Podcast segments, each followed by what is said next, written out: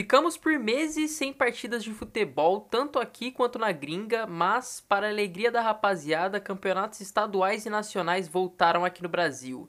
E os fãs do adulto Ney puderam ver ele brilhar de volta na Champions League. Com toda essa movimentação de gente torcendo de volta, os memes que fizeram e eu voltando a passar raiva com o time que eu torço, que é o São Paulo, eu comecei a observar e pesquisar mais sobre a influência social que o futebol tem, sobretudo na periferia. Nesse episódio eu vou contar um pouco sobre a história do futebol aqui no Brasil e o papel que ele tem nos lugares mais esquecidos pelo Estado.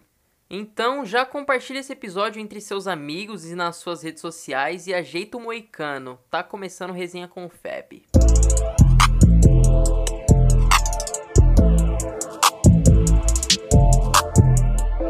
Resenha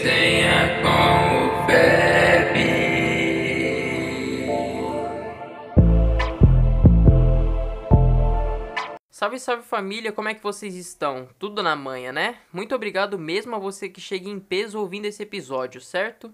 De início, eu já quero te convidar para que me siga nas redes sociais, caso ainda não segue. Eu tô lá no Instagram no arroba fotos do Febem e no Twitter no arroba tweets do Febem. Pode chegar que lá você acompanha uma extensão do conteúdo que eu produzo aqui.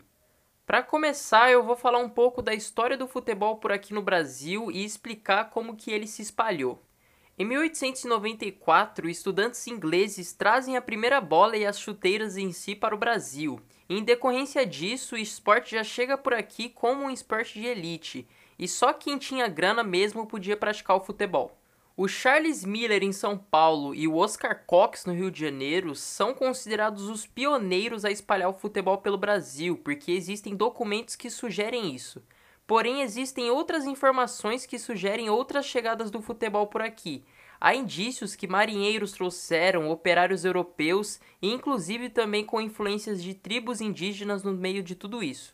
Um jogo de futebol nesses primeiros anos de existência no Brasil era considerado um evento extremamente importante. As mulheres colocavam seus melhores vestidos, os homens seus ternos mais caros e também depois do jogo acontecia mais algum tipo de cerimônia ou festa, geralmente. Resumindo, jogos de futebol eram feitos só da elite para elite, para eles tinha que ser notado dessa maneira.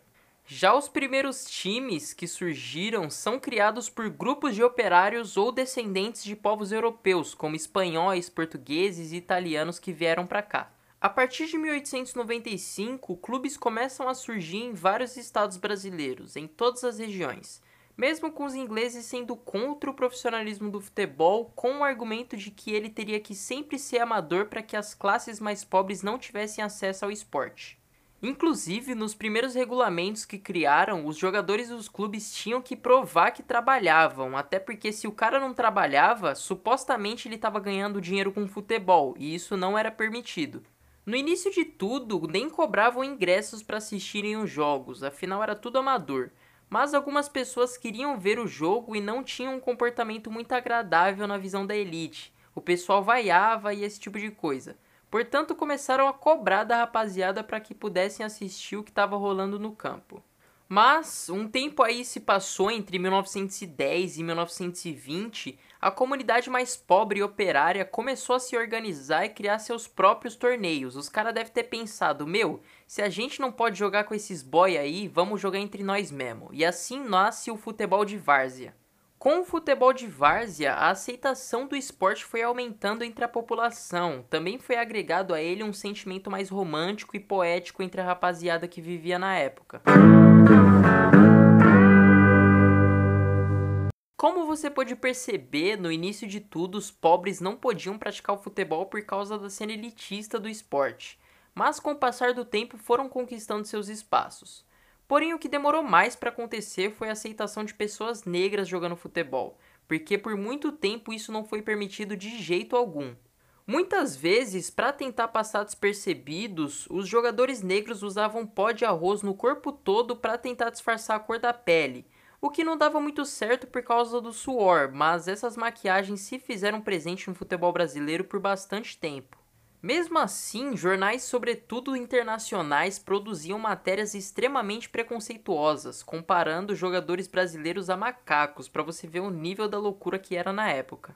Até mesmo nas primeiras Copas, a presença de jogadores negros era muito criticada. Quando o Brasil ganhava, a miscigenação era vista como uma bênção, mas quando perdia, chamavam até de maldição. Portanto, rapaziada, tenha em mente que demorou bastante para que os jogadores negros fossem aceitos nos campos, mas não significa que o preconceito foi extinto. Até hoje, vira e mexe ocorrem casos de racismo no futebol brasileiro.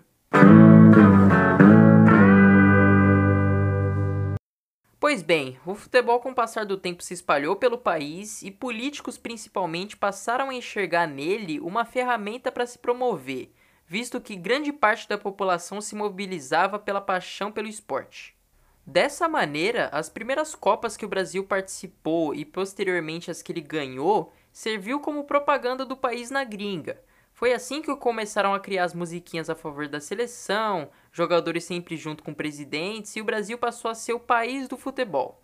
É por esse tipo de coisa que o futebol também tem seu papel político muito grande no Brasil, um dos eventos mais importantes que envolvem o futebol e política por aqui é a chamada democracia corintiana que ocorreu na época da ditadura. Por isso que há quem diga que o futebol foi quem ensinou a maior parte dos brasileiros o que era a democracia, e isso é um fato muito louco para mim. Mas além desse lado político, o futebol também exerce um papel social muito grande. Não é à toa que ele se espalhou por ser um esporte fácil e barato de se praticar. Então, principalmente para a população mais pobre e periférica, o futebol era e ainda é um tipo de lazer. Mas, mesmo sendo um lazer, ele muda vidas e tem gente que vive para isso. Existem diversos projetos sociais focados no futebol, torcidas organizadas, e mesmo quem não participa tanto, em época de Copa ajuda a decorar as ruas. E tá aí algo que eu acho que só tem aqui no Brasil, não tem mais em lugar nenhum. As decorações das ruas aqui no Brasil em época de Copa é coisa de outro nível. Enfim, hoje em dia qualquer quebrada que você for por aí tem lá uma quadra improvisada, um campinho de futebol com o time da vila. Eu mesmo cresci ao redor desse tipo de coisa. Na rua de cima da minha casa tem uma pracinha com uma quadra de futsal e grande parte das minhas amizades de infância eu construí ali. Já perto da casa da minha tia, que também fica aqui em São Miguel, tem um campo de futebol que hoje em dia pode até ter grama sintética. Mas eu sou do tempo que era tudo terra, mano. Eu joguei muita bola por ali e eu tenho muitas saudades. E o mais da hora de tudo é que eu também conheci gente que até hoje tem um sonho de se tornar jogador, né, mano? Só quem conhece sabe o que esses moleques vivem em busca disso. Além desse sonho que os moleques têm em se tornar jogador, algo que movimenta muito o esporte nas periferias é a várzea, tá ligado? Muitas vezes os jogos da várzea podem ser até mais bonitos do que muitos jogos do Brasileirão Série A, é a pura vivência. Inclusive, um campeonato que eu sou obrigado a falar aqui é da Taça das Favelas, né, velho? Ocorreu pela primeira vez aqui em São Paulo no ano passado e contemplou muito bem o futebol de várzea. Mostrou a importância que ele tem nas periferias e até mesmo ajudou vários moleques na trajetória de realizar o sonho de se tornar jogador. Aliás, família, o jogador que fez o gol do título do Palmeiras no Paulistão desse ano, o Patrick de Paula, surgiu na Taça das Favelas, assim como vários outros que fizeram testes em grandes clubes por aí. A várzea é o verdadeiro palco em que jogadores ainda desconhecidos começam a brilhar. Quantos grandes jogadores brasileiros não surgiram nesses campeonatos, né, velho? Tem que respeitar. Fora que ela é a verdadeira síntese do que é o futebol raiz brasileiro, tá ligado? Eu, vira e mexe, gosto muito de ver um, um jogo ou outro da várzea. Rapaziada, para as indicações desse episódio eu vou dar uma diferenciada e indicar uma série. E olha que isso é um milagre, velho. Eu não sou de assistir série, eu prefiro muito mais filmes, mas essa aí vale a pena demais.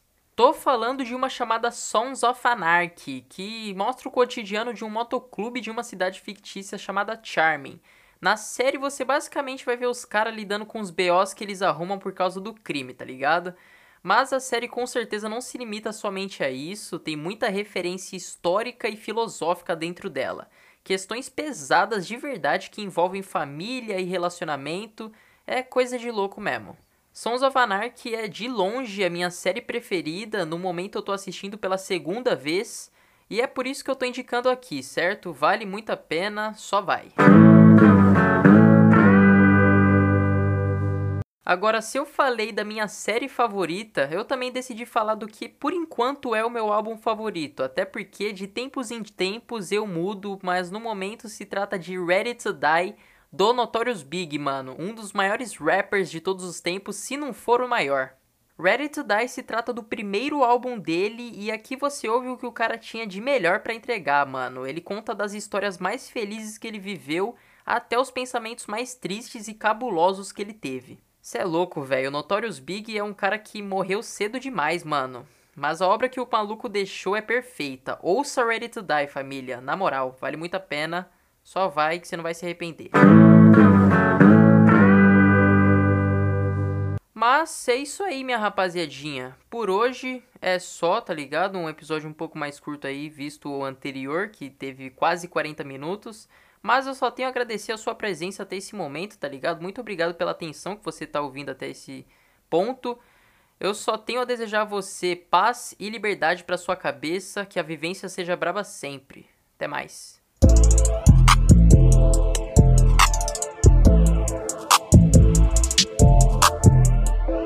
Com